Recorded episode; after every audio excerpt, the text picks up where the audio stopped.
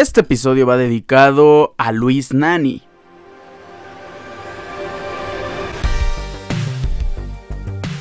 Acuerdan de Nani? Para mí este jugador icónico, no sé ustedes, pero ya me tocó verlo en una etapa madura de veteranía de Luis Nani, pero es de este tipo de jugadores que destacan en la selección portuguesa en el campeonato de la Euro 2016. No me van a dejar mentir, era Cristiano Ronaldo y muchos jugadores que no eran del todo conocidos, entre ellos los que destacaban para mí Cuaresma y Luis Nani.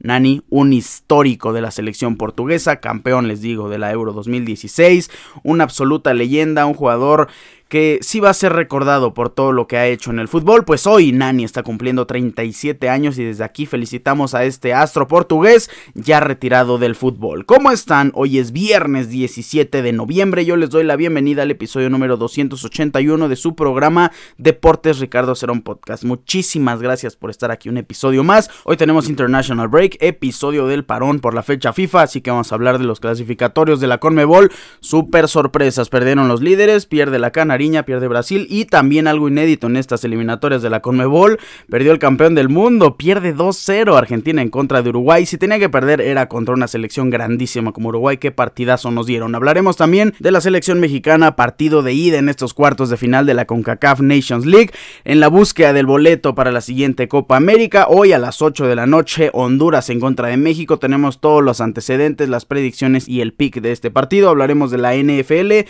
ya se jugó el Thursday Night Football 54 puntos el día de ayer. También vamos a reafirmar las predicciones, el calendario completo de la semana número 11. Hablemos de la Fórmula 1. Tenemos el GP de Las Vegas 2023. Ya se corrió la práctica 1, la práctica número 2. Tenemos las predicciones y también los horarios del fin de semana restante. La práctica 1, un desastre. Y para cerrar, me honra responder las preguntas que nos hicieron en nuestra cuenta de Instagram. Comenzamos.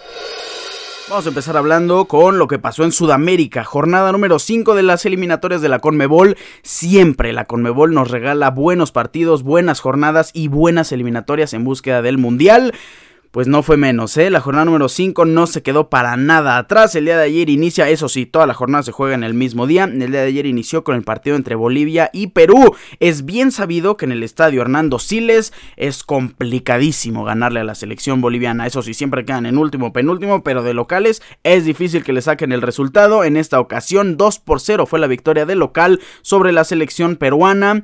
Me duele, bueno, no me duele, me, me, parece un poco triste, quiero que le vaya bien al ex entrenador de mi Cruz Azul, Juan Reynoso, y obviamente por el bien de él, resultados adversos, pues no son tanto de mi agrado. Eh, abrió el marcador Vaca al minuto 20, no, no es el colombiano, es el boliviano.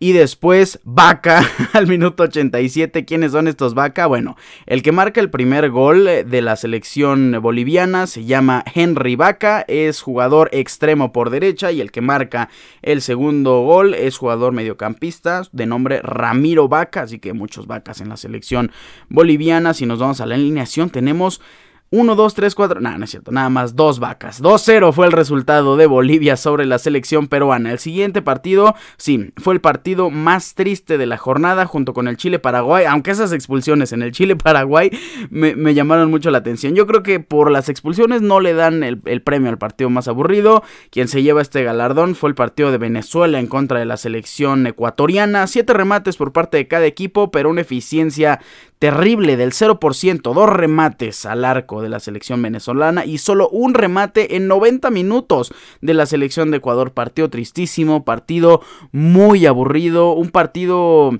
pues sin sabor en realidad. 51% de posesión para Ecuador, 49% de posesión para Venezuela, 0 por 0, tristísimo. Estas dos elecciones están quedando mucho a deber.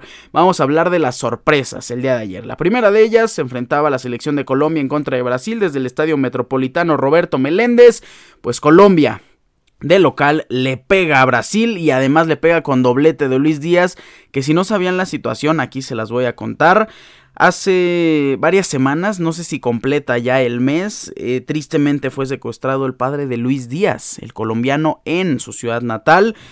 Tristemente se perdió varios partidos de Liverpool. Jürgen Klopp dijo que jamás le había pasado una situación así y todos estábamos conmocionados por el hecho que pasaba eh, por el jugador de Liverpool y de la selección colombiana. Afortunadamente todo se fue a buen término, no sabemos qué pasó, cómo se solucionó este tema, pero el padre de Luis Díaz ya está bien, Luis Díaz ha regresado ya desde la semana pasada o antepasada a jugar con Liverpool y en esta ocasión nos regala un gran partido con su selección. Abrió el marcador Gabriel Martinelli por parte de Brasil al minuto 4, pero Luis Díaz al 75 y al 79 doblete le da la vuelta al partido y se lleva la victoria colombiana, pero Colombia en su casa, de verdad, trató de llegar mucho pase corto, pase directo, tiro a gol. De verdad que fue un buen partido muy atractivo. Brasil tuvo 61% de posesión, Colombia 39%, pero la posesión no lo es todo en el fútbol porque Colombia llegó 23 veces y 10 remates al arco. Brasil solo 3 remates al arco. Pasó el balón, pasó el balón, siguió pasando el balón, no pudo penetrar la defensa colombiana. Y al revés, Colombia trató de pasar siempre con tiros, con muchas jugadas. Eso sí, solo anotaron dos goles. Pero bueno, fue suficiente para llevarse la victoria importantísima. Yo creo que la mejor victoria hasta el momento en contra de Brasil en estas eliminatorias de la Copa del Mundo de la Conmebol. El siguiente partido fue una sorpresa. Sorpresa por el resultado, porque la forma de jugar fue completamente dominante y no hablo una vez más de la posesión, dominante por parte de la selección uruguaya. 64% de posesión para Argentina, de locales, en la bombonera además. 36% de posesión para Uruguay, 12 remates para Argentina, 6 remates para Uruguay, 3 remates al arco para la selección argentina, una efectividad del 0%.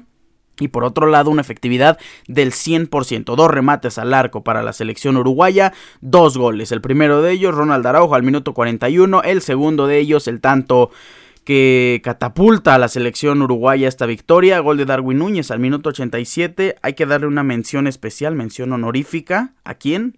No puede ser otro. Al Halcón Valverde, qué partido, qué dominante, ida y vuelta, mucho recorrido, mucho sacrificio, también mucha técnica, mucho talento. Es que Fede Valverde es un jugador excepcional, un jugador completamente distinto y sin duda alguna dominó el medio campo de Uruguay, dominó la defensa uruguaya, dominó la delantera uruguaya. Si hay un equipo que es considerado el tercer grande, sin duda alguna es Uruguay. Y quien le puede pegar a selecciones como Brasil, como Argentina o como cualquier otra en el mundo, es la selección uruguaya. Me encanta lo que estoy viendo. Una demostración, un masterclass de Marcelo Bielsa sobre Leonel Scaloni. Qué partidazo, 2 por 0 Uruguay. Vence a la selección argentina. Y para terminar, pues el partido que les digo, un 0 por 0 que fue triste, pero que tuvimos expulsión de Rojas por parte de Uruguay al minuto 44 y de Méndez por parte de Chile al minuto 80.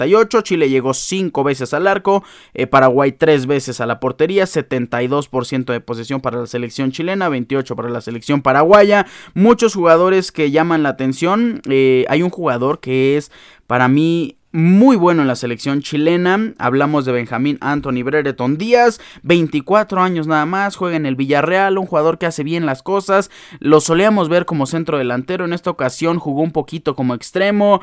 Vimos a Víctor Dávila también jugar con la selección chilena, Alexis Sánchez, Pulgar. Bueno, no sé por qué le va tan mal a los chilenos si tienen todavía muy buenos jugadores por parte de Paraguay les va a ir mal si no convocan a Juan Escobar de mi Cruz Azul. En serio, no sé por qué no va a, los partidos internacionales. Sanabria es un jugador que ya tiene mucha veteranía, sigue siendo pues el estandarte de la selección paraguaya, ya tiene 27 años, juega en el Torino, si no me equivoco, de la Serie A de Italia. Y al final de cuentas, pues este partido también un poco sobrio, termina 0 por 0 y yo creo que esta repartición de puntos no les ayuda en mucho a estas dos selecciones. Hablando de las posesiones, eh, posiciones, perdón, Argentina sigue como líder absoluto, 4 victorias, un partido perdido, 12 puntos. Uruguay ya rebasa la selección colombiana, la venezolana, ¿qué hace ahí Venezuela, no? Y Brasil que está hasta el quinto lugar, Uruguay tiene 10, Colombia tiene 9 puntos, Venezuela tiene 8, Brasil tiene 7, Ecuador 5, Paraguay 5. Chile 5, Bolivia 3 puntos y la, pues vamos a llamar como es la terrible gestión de Juan Reynoso, mantiene a Perú en el fondo de la tabla. Si tienen una oportunidad para clasificar un mundial, es esta. Después sí van a venir mundiales con más selecciones. Seguramente en el futuro va a haber un mundial con 60 selecciones. Pero de verdad la oportunidad de Juan Reynoso de clasificar al Mundial en esta edición es muy importante, no la tiene que desperdiciar. Solo un punto de cinco partidos jugados, cero victorias, un empate y cuatro derrotas. Tristísimo lo de Juan Reynoso y tristísimo lo de la selección peruana. La siguiente jornada será el día martes, el siguiente martes 21 de noviembre, partidos a las 5 de la tarde, 5 y media, 6 y media y el estelar, que el estelar es un Perú-Venezuela, a las 8 de la noche. Se enfrenta Paraguay en contra de Colombia, Ecuador en contra de la selección chilena, Uruguay en contra de Bolivia, el partidazazazo. Yo creo que hasta el momento de las eliminatorias, el partido sin duda alguna de la jornada número 6, Brasil en contra de la selección argentina desde Maracaná el siguiente 21 de noviembre a las 6 y media de la tarde, horario de la Ciudad de México. Partidazo. Y para cerrar la jornada, como les dije, Perú en contra de Venezuela el martes a las 8 de la noche. Con esto cerramos la clasificatoria de la Conmebol y vamos a hablar de la selección mexicana. Hablemos de la selección mexicana que ya tiene un encuentro pendiente el día de hoy en contra de la selección hondureña de visita desde Tegucigalpa, desde el Estadio Nacional. No es un partido sumamente complicado, pero tampoco está regalado. Destaca entre los convocados sin duda alguna Julián Quiñones, la primera convocatoria del ex colombiano, nuevo naturalizado mexicano de la selección mexicana. La pregunta es, ¿va a ser titular? No creo. Yo creo que la posible alineación eh, no le va a mover mucho Jimmy Lozano a lo que viene conociendo y a lo que viene usando en la selección mexicana. Sin duda alguna, yo creo que el que tengo menos duda va a ser en la portería, va a estar Guillermo Ochoa.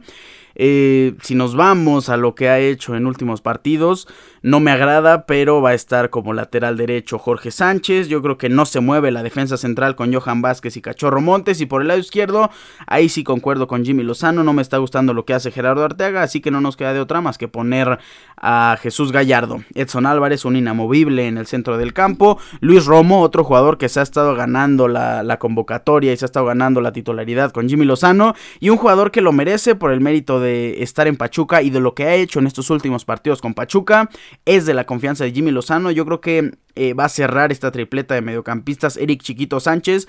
En la delantera Chucky Lozano, Santi Jiménez y la cuestión es quién va a ser Chino Huerta, Uriel Antuna, por ahí va a estar Orbelín Pineda. Yo creo que se va a decantar por el jugador de la AEK de Atenas, Orbelín Pineda, aunque mi once titular tendría en la delantera a Chucky Lozano, a Chino Huerta y a Santi Jiménez, usando a Uriel Antuna como un buen revulsivo que cambiaría el ritmo sin duda alguna. En dado caso, en un raro y catastrófico caso eh, donde la selección mexicana fuera perdiendo en contra de la selección hondureña. ¿Por qué digo catastrófico? Pues porque en los últimos cinco partidos México no ha perdido en contra de Honduras. La última, el último enfrentamiento fue en la pasada Copa Oro el 25 de junio, si no me equivoco, 4 por 0 gol de, bueno, cuatro goles de la selección mexicana. Antes de eso se enfrentaron en 2022, 1 por 0 México, después en 2021, 3 por 0 México en contra de Honduras. Anterior a eso en Copa Oro del 2021, 3 por 0. Eh, después en el quinto y último partido previo a este encuentro, empataron 0 por 0. ¿Cuándo fue la última vez que Honduras le ganó a México? Mm, pues la verdad es que no fue hace muchísimo tiempo. Honduras le ganó el 10 de octubre del 2017, 3 por 2 a la selección mexicana. Antes de eso, la selección hondureña venció en... Uf, ya tiene varios años, en 2013. Antes de ese 2017 fue en 2013 la última vez que Honduras y de visita, ¿eh? Fue un aztecaso el 9 de junio del 2013, 2 por 1, la selección hondureña venció a México. Este partido es para que México lo gane en Tegucigalpa. En el último encuentro de visita, México venció 1 por 0. Anterior a eso fue la victoria en 2017 de Honduras. Anterior a eso fue la victoria 2 por 0 en 2015 de México. Empate 0 por 0. Y la verdad es que la mayoría de partidos se han jugado en territorio azteca. Yo creo que México no puede perder este encuentro. Les digo el horario. El día de hoy a las 8 de la noche desde el Estadio Nacional en Tegucigalpa. Va a ganar México. Ahora, ¿cuál es el pick de este partido? Si nos vamos al money line directo de la victoria de México, no está del todo mal pagada, menos 182.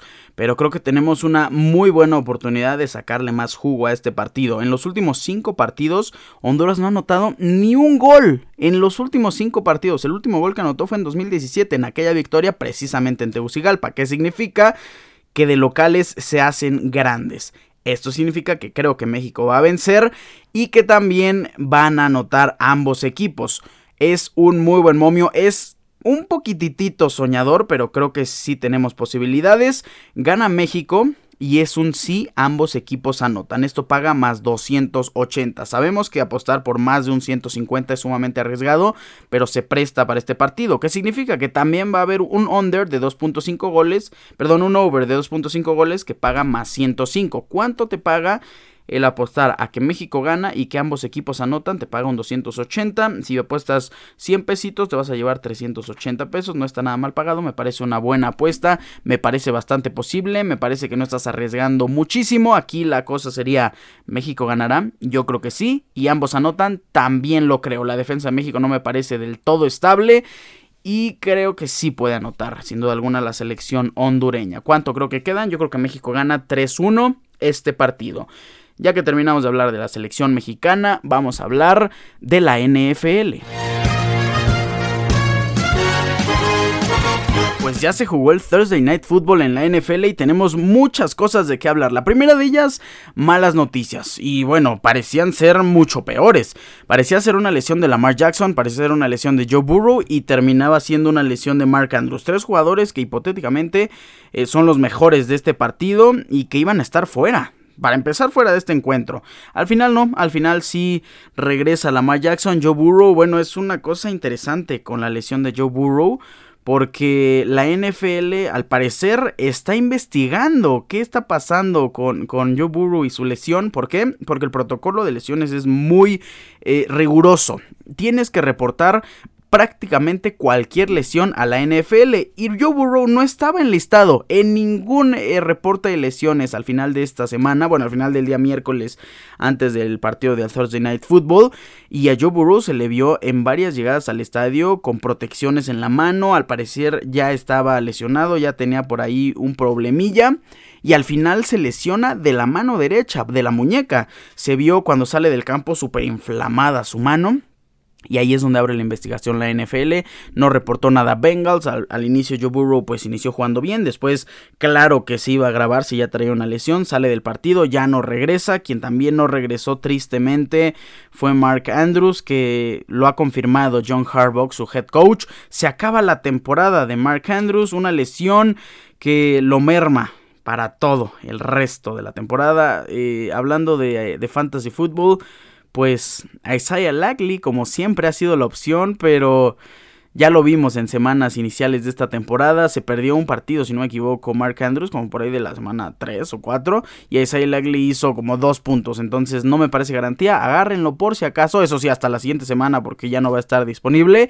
Y en una de esas da un buen partido en semana número 12. En una de esas nos genera un poquito más de confianza y podemos tenerlo en nuestro equipo de fantasy football. Mark Andrews pues se lesiona del tobillo y se pierde toda la temporada. Hablando del caso de Lamar Jackson, eh, pudo regresar. Hubo una lesión en el partido del día de ayer, pero regresó, jugó bastante bien, un poquito mermado del pie, pero al final se lleva la victoria. Hablemos ya de las estadísticas de este partido de la NFL, partido de Thursday Night Football, donde Ravens vence 34-20 a Cincinnati Bengals y ya se pone con marca de 8 victorias, 3 derrotas Bengals, 5 victorias, 5 derrotas. Es que la defensiva de Ravens es dominante y lo que le sigue. Patrick Quinn, 9 tackles, 2 asistencias.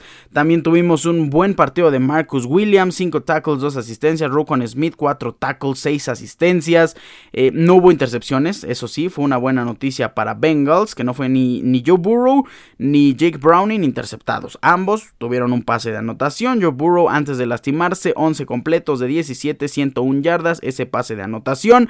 Los que recibieron fue Joe Mixon, el pase de Joe Burrow, y también Jamar Chase, el pase de Browning. Qué partido tan triste para los receptores de Bengals cuando se pronosticaba un partido sumamente cerrado y de muchos puntos. Hablando de los corredores, en acarreos John Mixon lideró 16 acarreos, pero solo de 69 yardas. Hablando de recepciones, quien se llevó la noche fue Turner Hudson, el favorito de Jake Browning. Y es que sí, cuando practicas con puro segundo equipo, claro que vas a tener una conexión con jugadores del segundo equipo.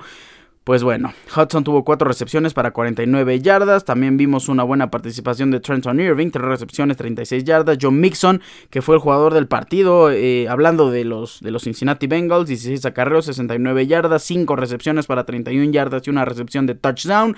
Jamar Chase, 2 recepciones, 12 yardas y lo que ligeramente salva su partido es esa recepción de touchdown. En Fantasy Football hizo 9.2 puntos. Vaya, No es terrible, pero no es lo que esperábamos para llamar Chase. Y lo que más nos preocupa es que solo lo buscaron dos veces en este partido. Así que pues triste la situación de Bengals después de la salida de Joe Burrow. Y vamos a hablar del otro lado del campo, donde Lamar Jackson tuvo un buen partido, 16 de 26, 264 yardas, 2 touchdowns. Cuando ya no regresó Joe Burrow, empieza a acrecentar la ventaja por algún momento del partido. Iba ganando Baltimore. 10 eh, a 3, si no me equivoco. No es cierto, Bengals 10-3 y ya después les empezaron a dar la vuelta. Baltimore eh, genera mucho más que, que Bengals. 14 puntos en el segundo cuarto, 6 puntos en el tercero, 7 puntos en el cuarto, 34-20. Se fueron arriba muy rápido y ni siquiera, ni siquiera estuvieron con posibilidades de alcanzarlos los Bengals. Gus Edwards fue el mejor jugador del partido después de Lamar Jackson para mí.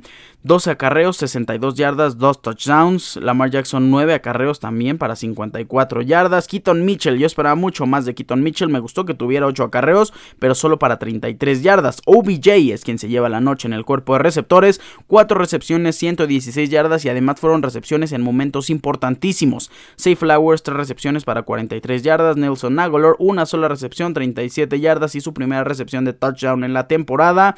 También quien tuvo recepción de touchdown, Rashad Bateman, tuvo dos targets, una recepción para 10 yardas, pero esa recepción fue para touchdown. Buen partido de Ravens, que sin duda alguna la defensiva es dominante, la defensiva los está sacando a flote.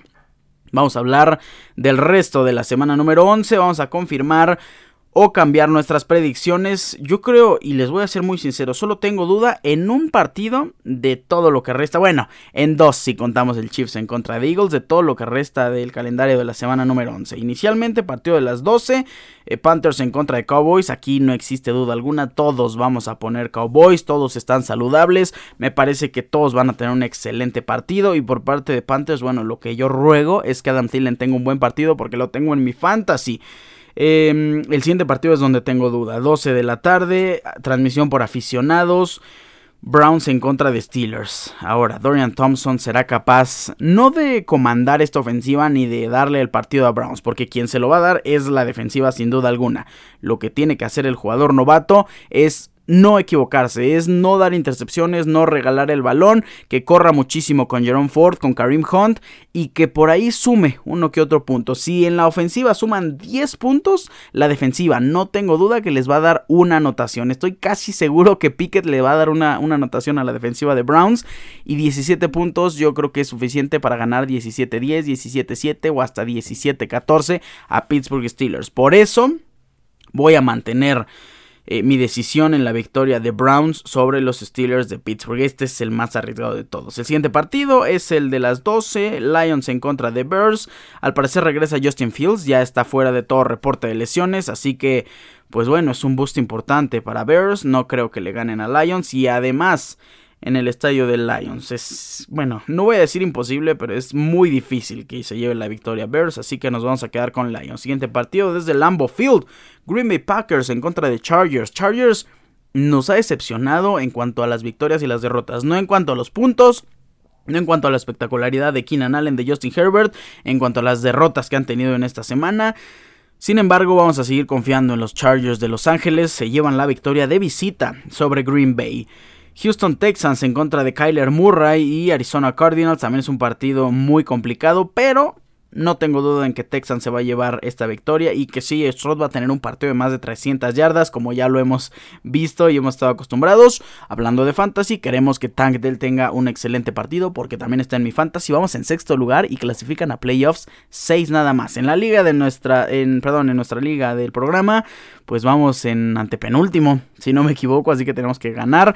Nuestro equipo está muy bueno, proyectamos 117 y no se ve eh, para los otros usuarios, pero todavía tenemos tenemos posibilidad de subir dos o tres puntitos más en la alineación no sabemos qué hacer. Tenemos un gran equipo, pero los resultados no se nos han dado.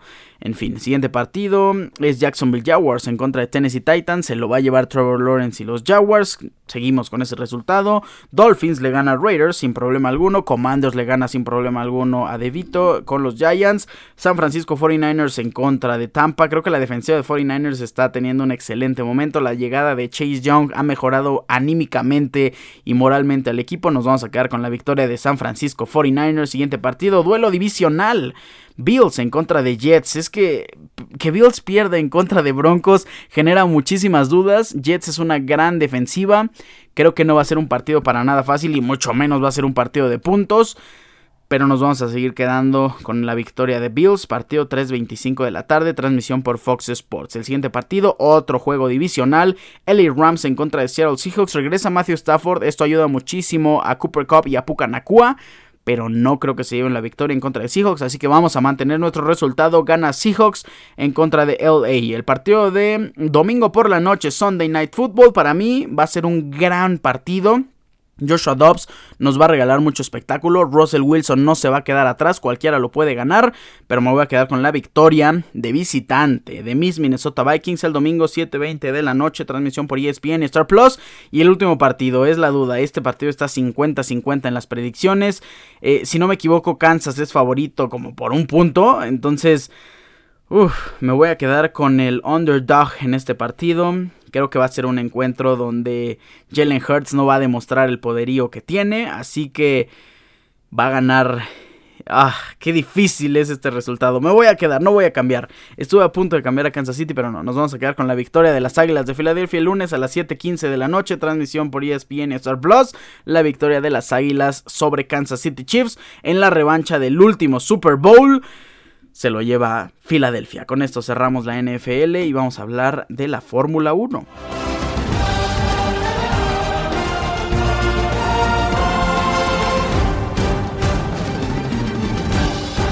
Pues ya se corrió práctica número 1 y práctica número 2 de la Fórmula 1 GP de Las Vegas y el decir ya se corrió práctica número uno, es decir, que tuvimos muy pocos minutos eh, de ver a los pilotos en la pista y después pues se botó una coladera de las calles de Las Vegas y ya no pudimos continuar. Hubo un daño en el monoplaza para malísima suerte de mí, Carlito Sainz, así que pues bueno, eh, Hubo tiempos, sí, no corrió Stroll, no corrió Piastri, perdón, no corrió Albon, no marcó tampoco Fernando Alonso.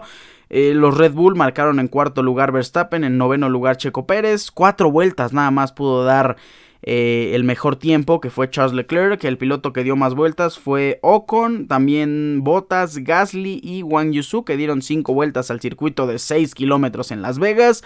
Charles Leclerc marcó un tiempo de 1 minuto 40.909, sin duda alguna es un tiempo sumamente batible.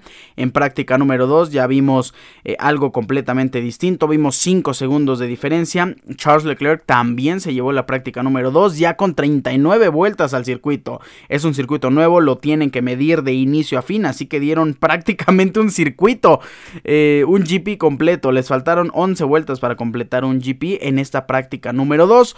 Un minuto 35.265, perdón, fue el tiempo más rápido en esta práctica 2 de Charles Leclerc. En segundo lugar, mi Carlito Sainz, 1.35.782, una diferencia de 0.517 segundos. Ambos dieron 39 vueltas.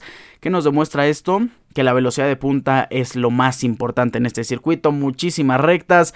Eh, el circuito es aburrido porque prácticamente es recta y eso beneficia bastante a Ferrari. Checo Pérez terminó en cuarto lugar, marcando un tiempo de 1.36, 1.36.085.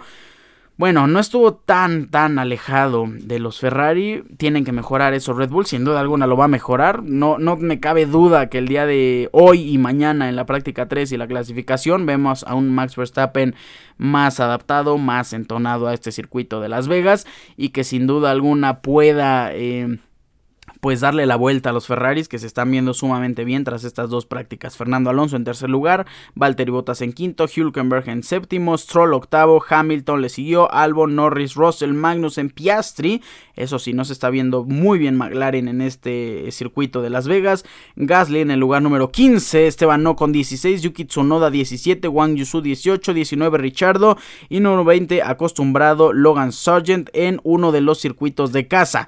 ¿Qué puedo ver en este este circuito de Las Vegas, pues que yo creo el DRS va a ser importante, sí, aunque si empieza a sacar ventaja un Ferrari va a ser muy difícil que lo rebasen más como veamos el ritmo en esta eh, pues edición de viernes y sábado, práctica 3 y clasificación. Si mantienen ese ritmo el día de hoy y mañana los Ferrari podríamos tratar de pronosticar eh, una victoria. Por el momento es muy difícil decir quién creo que va a ganar.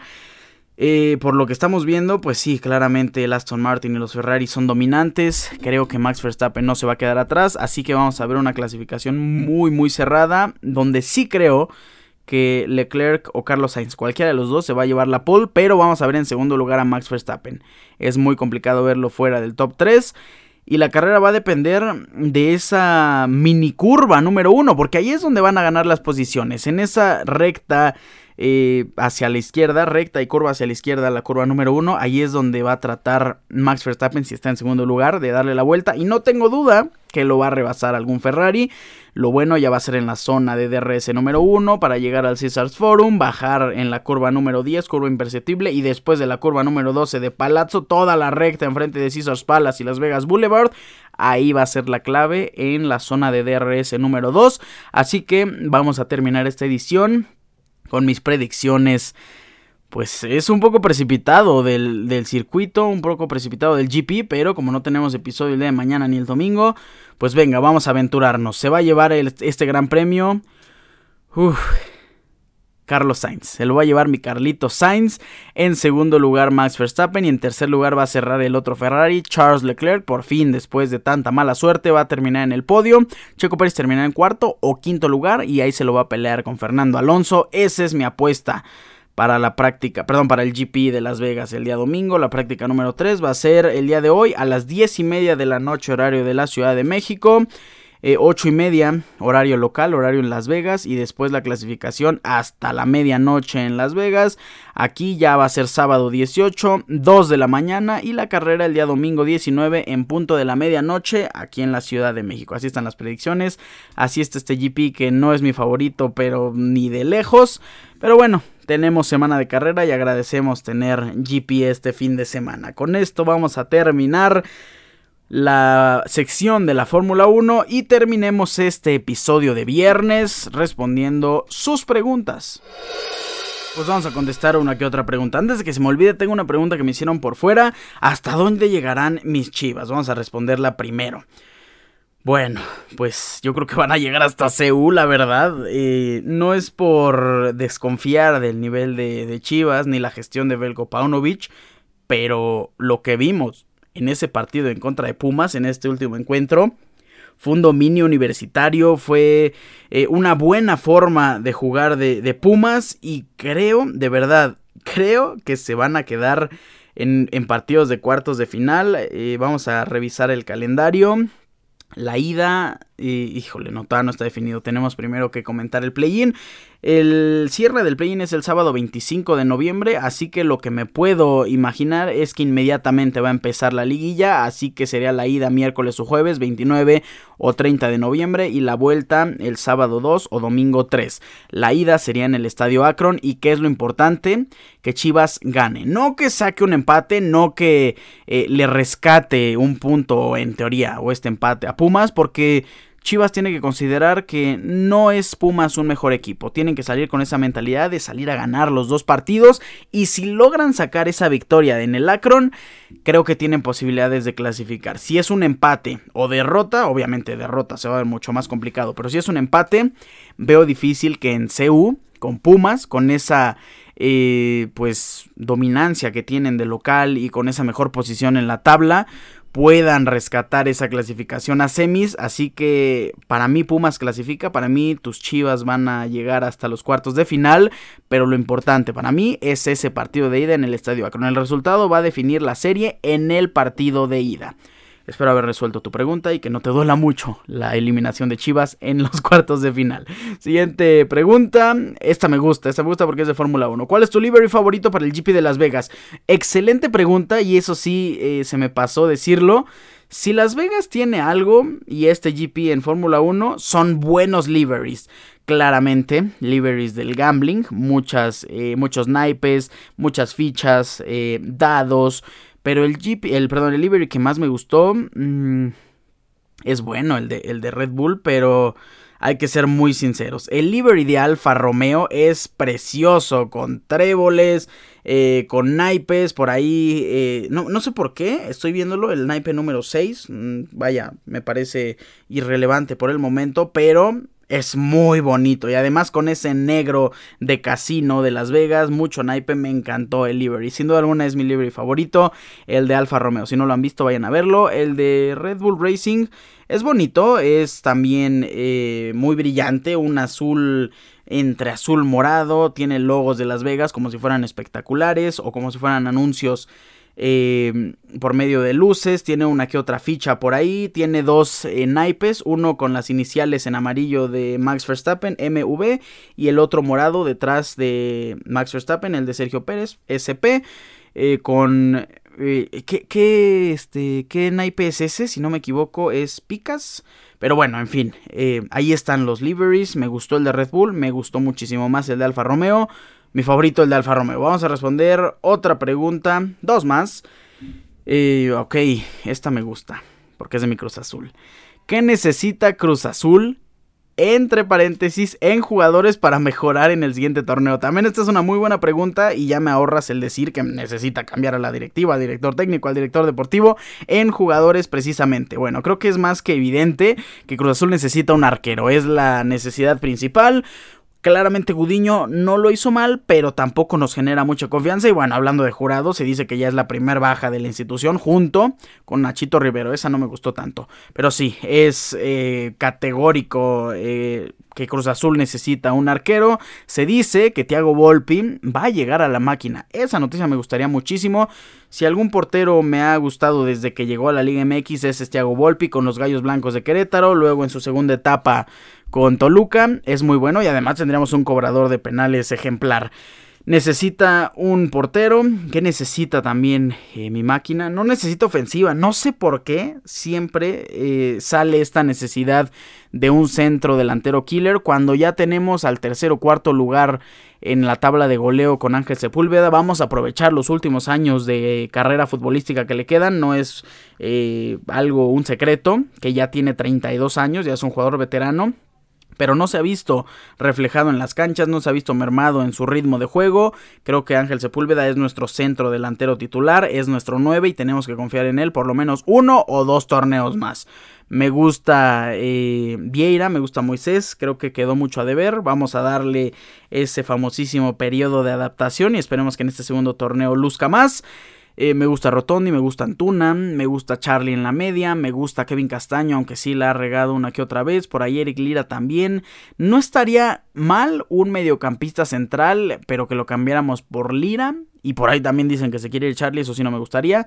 Que cambiemos a Lira por un mediocampista central. Y para mí un defensa central que sea seguro, un defensa central alto, fuerte y de preferencia zurdo, porque quien estaba jugando de ese lado era Willer Dita y siempre tenía que perfilarse a su lado derecho, así que un defensa central zurdo para que mandemos a, Juan Escobar a la lateral derecha, donde para mí ha sido la mejor eh, posición que ha tenido en Cruz Azul, el mejor desempeño desde que llegó. Él llegó naturalmente como lateral derecho junto a Pablo, eh, ay se me fue el nombre, este jugador central que juega en América, Pablo Aguilar.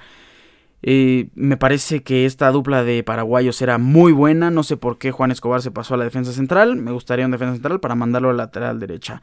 Y esa sería la necesidad. Si se va Nacho Rivero, pues un lateral izquierdo. Aunque pues yo no, no me gustaría que se vaya Nachito. Del lado derecho estaría Juan Escobar, estaría Huescas. Y en la defensa central, Willer. Que se vaya Carlos Salcedo. Que nos quedemos con el defensa joven Rafa Guerrero. Y un defensa central nuevo. Entonces para mí sería portero, defensa central zurdo de preferencia. Y un mediocampista de contención. Esa sería la necesidad en jugadores para que Cruz Azul, para mí, compita en la siguiente temporada. Siguiente pregunta. Eh, ¿Cuáles crees que sean los retos principales? Ah, no, ¿cuáles creen que sean los principales retos de ser profesional en el fútbol? Bueno, el primer reto, ganarle a millones de, de, personas que tratan de ser profesionales en el fútbol y que son muy buenos. El nivel en México es excelente.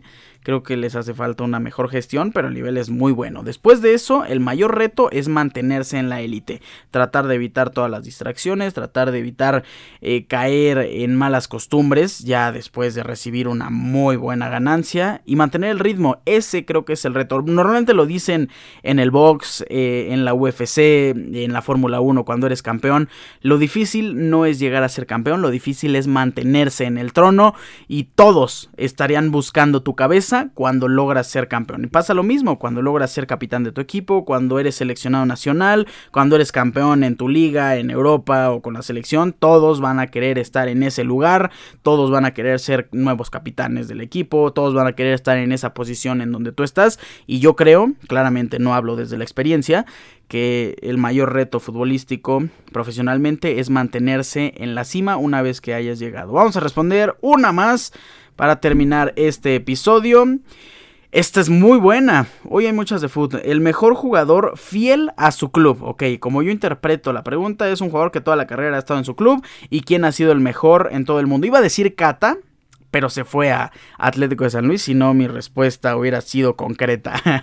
Em, se me viene a la cabeza eh, Carles Puyol, buen defensa central, aunque no estoy completamente seguro de su carrera, si es que ha sido fiel o fue fiel al, Barcelona, pero no podemos negar que el mejor jugador, además ofensivo, fiel a un solo club, es Francesco Totti. Para mí Totti es en primer el jugador más fiel en toda la historia porque fue una carrera de alrededor de 20 años y en segunda un jugador muy prolífico, muy efectivo, seleccionado nacional, estrella, capitán, máxima leyenda en la historia de la Roma. Si tú preguntas a alguien qué jugador histórico te recuerda en la Roma, es Francesco Totti sin duda alguna, así que no me la voy a pensar más y respondiendo la pregunta, el mejor jugador fiel a su equipo en toda la historia es Francesco Totti, italiano de la Roma. Ahora sí, muchísimas gracias, veo muchas más preguntas, veo muchas preguntas que son buenas, pero lo vamos a dejar hasta aquí. Agradezco eh, que me manden sus preguntas, como les digo siempre, sigan mandándome y espero algún día leer absolutamente todas en un episodio. Con esto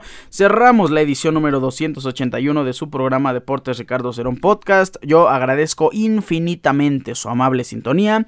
No me voy sin antes recordarles mis redes sociales arroba Ricardo-Cerón- en Instagram, Ricardo Cerón en Facebook. Recuerden, Cerón es con Z. Pásenla increíble, disfruten mucho de este fin de semana. Se vienen muy buenas cosas. Estamos cerrando el ATP Finals en Turín. Si no me equivoco, eh, no es cierto, no es en Turín. ¿En dónde está haciendo el ATP Finals? Bueno, en fin, es irrelevante. Estamos cerrándolo. Eliminaron a Novak Djokovic. Se va a poner muy interesante. Disfrútenlo mucho. Vamos a tener muy, muy buenos partidos en el tenis.